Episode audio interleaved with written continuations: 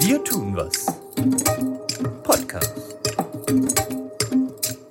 Herzlich willkommen zu unserer neuen Wir tun was Podcast-Folge. Ich befinde mich gerade im 23. Wiener Gemeindebezirk und stehe vor dem Haus des österreichischen Kuratoriums für Fischerei und Gewässerschutz. Man kann sagen, unsere heutige Podcast-Folge ist für die Fisch, aber ganz im positiven Sinne, denn ich unterhalte mich jetzt gleich mit Sonja Bär, der Geschäftsführerin, über den Zustand unserer Fische, unserer Gewässer, was ihre Aktivitäten sind, warum es wichtig ist, dass es den ÖKF gibt.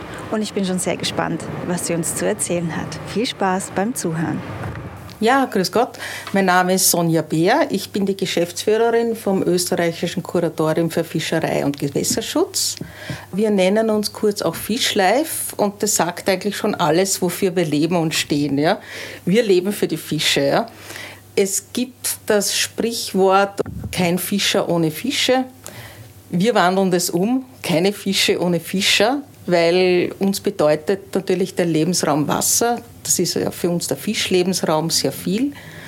Er steht sehr unter Druck durch vielerlei Faktoren und das ist unser Job, den Druck zu minimieren. Wie lange gibt es denn euch schon? Uns gibt es jetzt eigentlich mehr als 30 Jahre. Wir wurden eigentlich von fünf engagierten Fischereivereinen gegründet die erkannt haben, äh, dass Fischen mehr ist als Fische fangen, sondern dass da eben auch der Gewässerschutz, äh, Naturkenntnisse dazugehören, dass man eben auch ein Gewässer richtig betreut, gut betreut und auch den Fischlebensraum so gut wie möglich für den Fischbestand erhält oder wieder renaturiert. Und was macht ihr konkret? Ja, wir sind so eine Interessensvertretung. Ja. Wir tanzen auf vielen Kirtagen. Ja.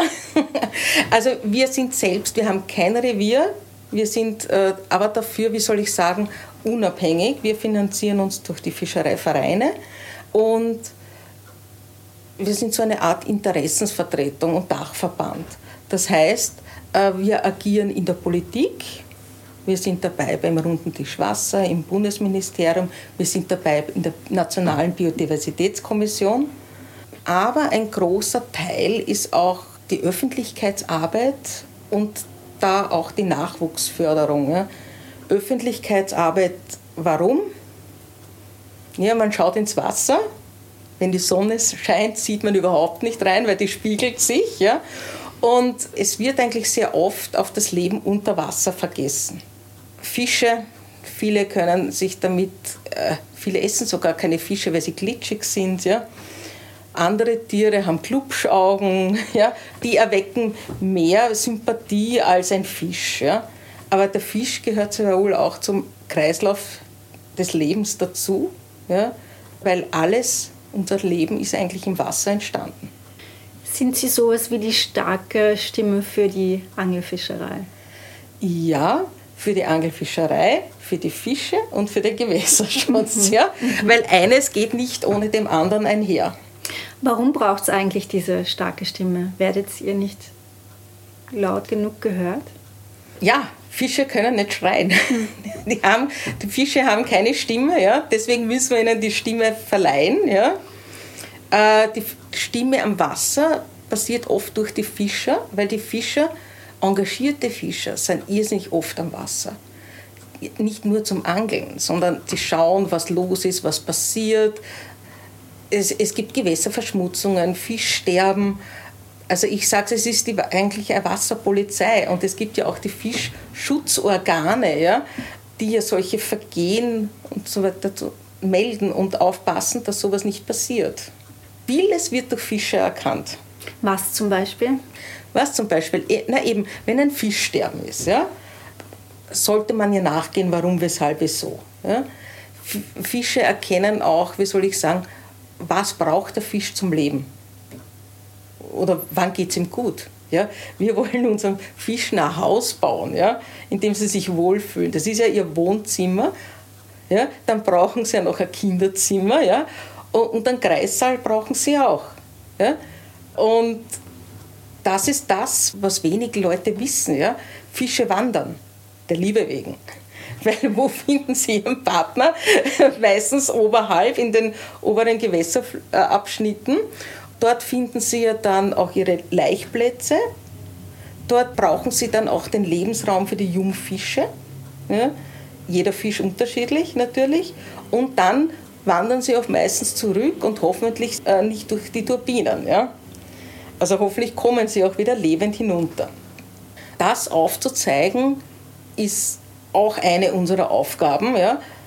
Wozu brauchen wir schöne Gewässer, also intakte Gewässer und wozu brauchen wir einen gesunden Fischbestand? Weil auch bei der Wasserkraft wird das oft nicht gesehen, was die bewirkt oder welche Folgewirkungen sie für die Ökologie und für den Lebensraum Wasser hat. Jetzt komme ich nochmal zu der starken Stimme zurück. Wie geht es denn eigentlich unseren Fischen?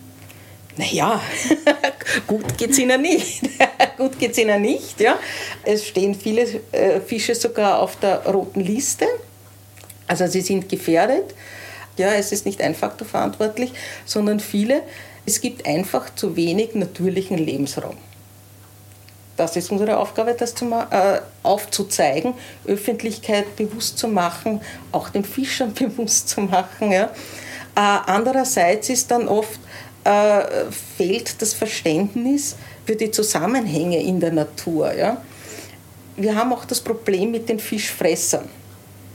Es geht auch nicht darum, dass es keine Fischfresser geben darf, wie Otter und Kormoran, Gänsesäger sondern es geht eigentlich ums Gleichgewicht ja, und um, dass jeder genug Lebensraum zum Überleben hat. Jetzt haben wir zum Beispiel einen Huchenfisch des Jahres 2023. Ja. Das ist so ein richtiger Botschafter, der eigentlich all unsere Botschaften weiter transportieren kann. Er ist gefährdet ja, und gerade die Fischerei hat auch viel getan, das ihn wieder gibt. Was hat die Fischerei getan, damit es dem Huchen wieder besser geht? Was hat die Fischerei? Also die Fischerei ist dahinter, dass äh, der Lebensraum vom Huchen wieder instand gesetzt wird, dass der Huchen wandern kann. Es gibt da große Projekte, EU-Live-Projekte in der Wachau, an der Pilach, das ist ein großer äh, Huchenlebensraum, die mit finanziellen Mitteln der Fischerei unterstützt wurden und mit EU-Mitteln. Ja. Und äh, es ist in unserem Sinne, dass ein selbsterhaltender Fischbestand sich eigentlich äh, möglich ist. Ja? Weil das ist das Allerbeste, was es gibt. Ja? Und wenn man dann natürlich solche Bemühungen macht ja, und, und dann das Tüpfelchen auf dem i, sage ich, ja, dann kommen Fischfresser und fressen dir alles zusammen, was du mit liebevoller Arbeit aufgebaut hast und auch mit viel Geld, Herzblut, ja, das tut natürlich dann weh. Und es fehlt auch oft das Verständnis, ja, warum wir also das aufzeigen wollen, dass eben die Fischfresser sehr wohl Schaden an der Biodiversität, an der Fischbiodiversität anrichten. Mhm. Bringt der Fischotter jetzt eigentlich dieses, dieses Fass der Gefährdung der Fische zum Überlaufen? Das ist gut gesagt. Ich sage Tüpfelchen auf den I, ja. Sie sagen das Fass auf dem Überlaufen. Ja. Aber wir hören oft ja, äh, von Naturschutzorganisationen und der Naturschützern, naja, das Problem ist ja nicht der Otter, sondern es sind die Gewässer an und für sich, weil der Lebensraum zerstört ist. Ja, es ist aber ein Problem von vielen. Ja? Und man muss immer das Gesamtbild im Auge halten. Ja? Man kann nicht den Fokus auf ein Problem sagen und das, das ergibt sich, wenn alles wieder in Ordnung ist. Das wird nicht mehr in Ordnung sein. Wird es nie mehr geben, weil der Mensch braucht immer mehr Platz, der braucht immer mehr Energie. Die Wasserkraft ist da. Ohne Wasserkraft kommen wir ja auch nicht zurecht. Das muss einem auch bewusst sein. Ja? Äh, wenn es Probleme gibt, finde ich, sollte man von allen Seiten probieren, die zu lösen. Und dazu gehört der Fischotter, Kormoran und Gänsesäger auch dazu. Es geht nicht darum, den Otter auszurotten, das möchte ich auch dezidiert sagen. Ja? Nur in der Diskussion sind viel zu viele Emotionen auch drinnen. Ja? Ich habe am Anfang nicht verstanden, warum gibt es da so die Emotion. Ja? Nur es gibt sehr viele Fischer, die machen das schon ihr Leben lang und werden nie gehört. Ja? Und dadurch entstehen diese negativen Emotionen und die tun der Diskussion selbst nicht gut. Diese Emotionen gibt es aber natürlich auch von der anderen Seite. Ja? Und wenn zu viel Emotion im Spiel ist, das wird nichts. Ja? Man muss sich wirklich auf Daten, Fakten reduzieren und das Ganze eigentlich einmal professionell abwägen, ja? die Waage. Ja, vor allem sind ja auch einige Fische tatsächlich geschützt. Ja, also ja der Huchen gehört dazu, die Esche ist auch gefährdet. Ja? Und, und gerade der Huchen, der ist wirklich in der FFH-Richtlinie drinnen. Sie haben eine Umfrage gemacht unter Ihren Mitgliedern, wie schaut die Fischerei in der Zukunft aus? Und da ist ja auch ein Ergebnis rausgekommen, was denn so die Beweggründe sind der Fischer. Ja, die Umfrage die ist noch nicht offiziell draußen. Ja. Wir sind noch gerade äh, an der Bewertung der Daten. Aber etwas kann man auf jeden Fall sagen, Natur und Gemeinschaft. Das ist das Beweggründe der Fischer am Wasser.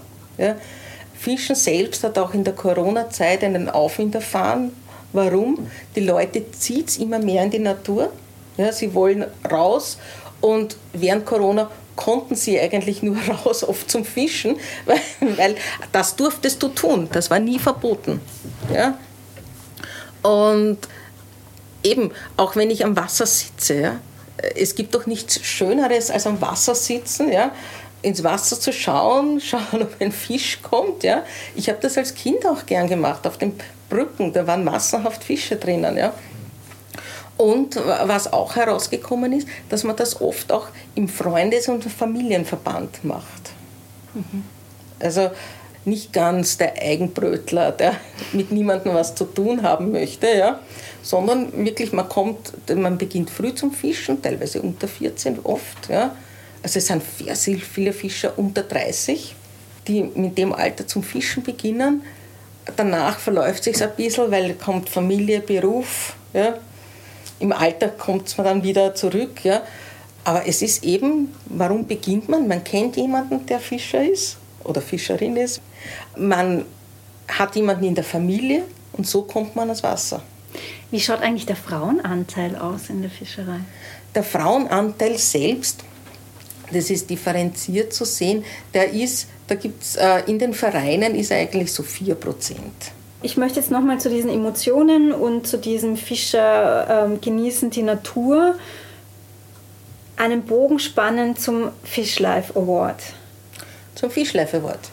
Naja, äh, wie kann man den Bogen am besten spannen? Äh, Fishlife Award, also ich, äh, wie wir den gegründet haben, haben wir eigentlich gesagt, der erste, wir bauen den Fischen ein Haus. Ja? Wenn man am Wasser ist, ja, äh, möchte man ja eigentlich ein schönes Platzal haben. Ja? Nicht nur zum Fischen, sondern auch Nichtfischer sind ja gerne am Wasser. Ja? Äh, und nicht, Nichtfischer sind auch gerne an der Billachmündung oder irgend so weiter. Und da ist es natürlich so, dass wir auch zeigen wollen, was die Fischer machen. Es gibt viele Vereine, die sind wirklich sehr engagiert in der Gewässerbetreuung. Warum? Naja, weil, weil sie ja fischen gehen wollen und das, weil es den Fischen gut gehen soll. Und sie sind ja auch verpflichtet zur Fischhege und Gewässerbetreuung. Also da steht ja sogar im Fischereigesetz drinnen. Ja? Und das wird auch zu wenig gesehen. Ja? Weil man sieht den Fisch am Wasser sitzen oder im Fluss fliegen, fischen, ja. Aber was der Aufwand dahinter ist, das sieht man nicht. Und dazu gehören eben auch so Betreuungskonzepte oder auch Besatzkonzepte. Wie bringt man einen möglichst natürlichen Fischbestand zusammen? Wie einen möglichst selbsterhaltenden Fischbestand zusammen, der sich ja auch selbst dann vermehren kann und äh, selbst wegen der Liebe wandern kann. Ja. Und das ist eigentlich viel, was eben nicht gesehen wird. Und die wollen wir eben vor den Vorhang holen. Ja. Wie lange gibt es den Fish Life Award schon? Der ist angefangen, haben wir mit 2019 und dann kam Corona, ja. Aber das war eigentlich eine, eine, eine Idee, eben, dass wir sagen, okay, wir müssen raus an die Öffentlichkeit gehen. 2022 war es zum Beispiel die Nase in der Leiter, da haben wir dem ORF bei der Übergabe dabei gehabt. Da ging es darum, dass man einen selbsterhaltenden Nasenbestand wieder in der Leiter zustande bringt. Dazu gehört natürlich Besatz, aber es gehört richtiger Besatz, guter Besatz und wohl überlegt. Ja? Also einerseits, wie baut man einen guten Bestand auf und andererseits, wie mache ich mein Wasser, dass die Fische dort auch leben können. Äh, dazu kann man, äh, und da geht es eigentlich nicht um die großen Projekte, wo ein Verein nichts machen kann. Ja. War mal auf einer Exkursion, da ist eigentlich einfach nur gegangen, dass man eben Tannenbäume reingibt, dass man die Zanderleichen. Dann geht es äh, darum, dass man zum Beispiel mit einer Wasserbehörde, oft Vereine arbeiten gut mit den Wasserbehörden zusammen, dass man sagt, boah, wir arbeiten mit und ihr zahlt die Steine, die Störsteine, die wir reinschmeißen, damit ein bisschen eine gute Fläche für einen Jungfisch und äh, Bestand und Lebensraum wird. Was auch noch ein Anliegen ist, äh, das geht mal um den Uferbewuchs. Ja. Der wird in Bezug auf Klimawandel äh, immer mehr, wie soll ich sagen, Gewicht bekommt er, weil ein Uferbewuchs an einem Gewässer sollte ja wie ein Dach das Gewässer überspannen gibt es ja schon sehr selten. Und das senkt natürlich immens die Temperatur. Ja, hat den Vorteil, dass das Wasser kühler ist für die kälteliebenden Fische. Und da gibt es aber einige Fischerverbände, die sich dafür einsetzen, Vereine, und die ja, werden genau, dann ja. ausgezeichnet und die, die Arbeit dann eigentlich gewertschätzt, oder? Also das hoffen wir, ja. wir, wir wollen ihnen ja, wie soll ich sagen, dabei helfen, dass sie die notwendige Wertschätzung erfährt. Ja. Also, weil im Endeffekt, ja, das sieht man eben nicht. Fischer haben auch zum Beispiel viel Probleme am Wasser eben mit den Ufern. Im Zuge des Hochwasserschutzes heißt es ja immer, wir müssen die Ufer radikal räumen. Das stimmt ja gar nicht. Ja. Es gibt sehr gute Methoden, da gibt es sogar einen Leitfaden vom Ministerium, das heißt Gewässerpflege Konzepte. Ja? Und das muss man zum Beispiel aber auch verbreiten und auch den Fischern in die Hand geben, dass die wissen zu argumentieren, wenn an ihrem Wasser was passiert. Hoppla, da gibt es doch was, das muss ich mir nicht so gefallen lassen, weil es gibt ja was Besseres. Ja? Hm. Es ist sehr umfassend. Also wir haben angefangen mit dem Lebensraum. Ja. Heuer haben wir dann für 2023 steht sogar Öffentlichkeitsarbeit äh, im Konzept. Ja. Es steht auch Vereinsleben im Konzept drinnen, weil im Endeffekt es ist äh, auch Jugend- und Nachwuchsausbildung ist fördernd ja, fürs Bewusstsein der Biodiversität. Ja. Wann, wann wird denn der Gewinner feststehen eigentlich? Der wird jetzt feststehen. Es war nämlich eine Online-Abstimmung. Ja. Warum online? Auch um ein bisschen, äh, wie soll ich sagen, in der Fischereiszene das bekannt zu machen und auch so ein bisschen Animo zu schaffen. Geht, tut's was, tut's was, tut's was. Das ist uns äh, recht gut gelungen. Ja. Und der Fischleif Award 23, das wird der Fischereiverein Neustift im Stubetal sein. Darf man das schon sagen? Die wissen das noch nicht. Aber ich wollte sie, ich werde sie heute anrufen, ja. Die wissen das noch nicht, ja. Na, die Abstimmung hat eigentlich geändert jetzt am 15. Februar. Und das ist jetzt dann nicht ein Projekt gewesen, sondern es eigentlich steht stellvertretend für das Konzept eines Vereins. Was macht ein Verein? Ja? Mhm. Er macht sehr viel Jugendarbeit, es geht ums nachhaltige Fischen, ums Vereinsleben was jeder selbst machen kann oder, oder im größeren Bereich. Interessant ist auch das äh, Revitalisierungsprojekt Turmöl gerade zum Beispiel. Ja. Da ging es darum, dass eigentlich im Zuge des Hochwassersanierung eine Uferbefestigung einer Straße zu erfolgen hatte. Und das Revier ist hingegangen zum der Behörde und gesagt, ja, könnten wir aber da nicht ein bisschen was für die Fische auch tun? Also da haben sie sich rein reklamiert in ein, ein offizielles, äh, in ein Hochwasser- und Straßenbefestigungsprojekt. Ja? Und haben so etwas geschafft, ja, dass was gemacht wurde für die Fische. Ja. Sie haben dann natürlich das Monitoring selbst gemacht. Das ist dann auch Öffentlichkeitsarbeit, dass du sagst, okay, boah, das hat das geholfen ja, und, und das hat es bewirkt. Ja. ja, aber sowas macht doch Mut, oder? Ja, eben. Es soll ja auch Mut machen. Der Fischleif Award hat zwei Aspekte, warum wir den tun. Einerseits wollen wir die Fischer von Vorhang holen, aber andererseits auch Mut machen. Macht's was, tut's was, es hilft was. Ja? Auch wenn es nicht gleich nächstes Jahr ist oder so, aber der Biodiversität zählt ja auch die Nachhaltigkeit. Nachhaltigkeit, es gibt einen Folder zum nachhaltigen Fischen, oder? Ja, genau. Das war ein Projekt des Umweltbundesamtes gemeinsam mit sehr vielen Fischereiorganisationen. Also wir waren auch dabei. Es waren auch die Landesfischereiverbände dabei. Da gibt es auch einen großen Leitfaden dazu. Wir sind einmal nachgegangen, was machen wir für die Nachhaltigkeit. Ja? Und im Endeffekt, da ging es dann nicht nur um die Ökologie, sondern, sondern es geht auch da, darum, äh, um die Weiterbildung. Ja? Für die soziale, für die Gesundheit. Ja? In England gibt es Fischen auf Rezept. Da gibt es einen eigenen Verein. Und da kann man sich dann, wenn man so ein leichtes Burnout hat äh, oder, oder Depressionen, kann man sich Fischen auf Rezept verordnen lassen. Das ist ja Wäre doch was. Ja, ich glaube, bis das bei uns kommt, dauert es noch ein bisschen. Ja, weil da, äh, aber Fischen ist ja auch Stressabbau und Entspannung. Mhm. Wir haben uns auch damit auseinandergesetzt, ja, eben, was kann man zu allem besser machen. Also jetzt da eben Ökologie, Bildung, Umweltschutz, der Naturschutzgedanke. Ja. Äh, es kommen auch die Fischfresser drinnen vor, ja. weil das auch dazu gehört zur Nachhaltigkeit. Ja. Weil ein Fischer zum Beispiel, ja, er fischt natürlich gern. Er möchte angeln gehen, ja, ist, ist ja klar, ja. Aber entnimmt ja auch Fische, ja. Und das soll ja aber auch im nachhaltig sein. Erstens soll er nur so viel entnehmen, wie natürlich nachwächst. Dann soll er den Fisch natürlich wertschätzend entnehmen und eigentlich die beste Wertschätzung ist auch, wie man den Fisch isst. Ja? Aber auch nicht jeden Fisch. Ja. Es gibt nämlich Schon- und Brittelmaße. Das heißt, dass man ab bestimmten Zentimeterangaben oder Größenangaben den Fisch wieder zurückgibt, weil er eventuell noch zu klein ist, er noch leichen soll oder muss. Das ist ja schön für die eigene Reproduktion. Oder auch ein schöner großer Mutterfisch vielleicht, ja, der noch viele schöne kleine Fische machen kann. Ja. Also das gehört auch zur Nachhaltigkeit dazu. Also wie die Fischerei nachhaltig äh, den Fischbestand beeinflussen möchte. Zu unserer aller Gunsten, ja? Mhm. Zu unserer aller Gunsten. Wir haben jetzt eigentlich alle meine Fragen abgearbeitet.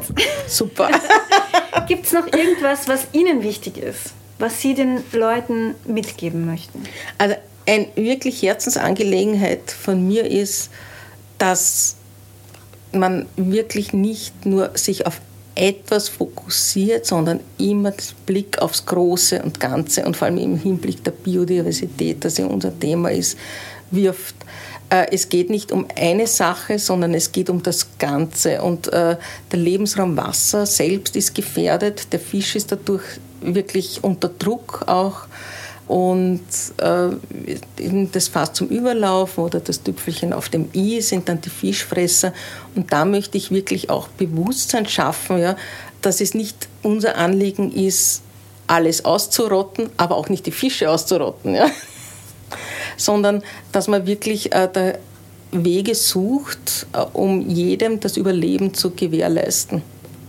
Also und da haben wir noch viel Arbeit, da müssen Emotionen raus. Aber eben, wir sind auf dem Weg. Wir tun was.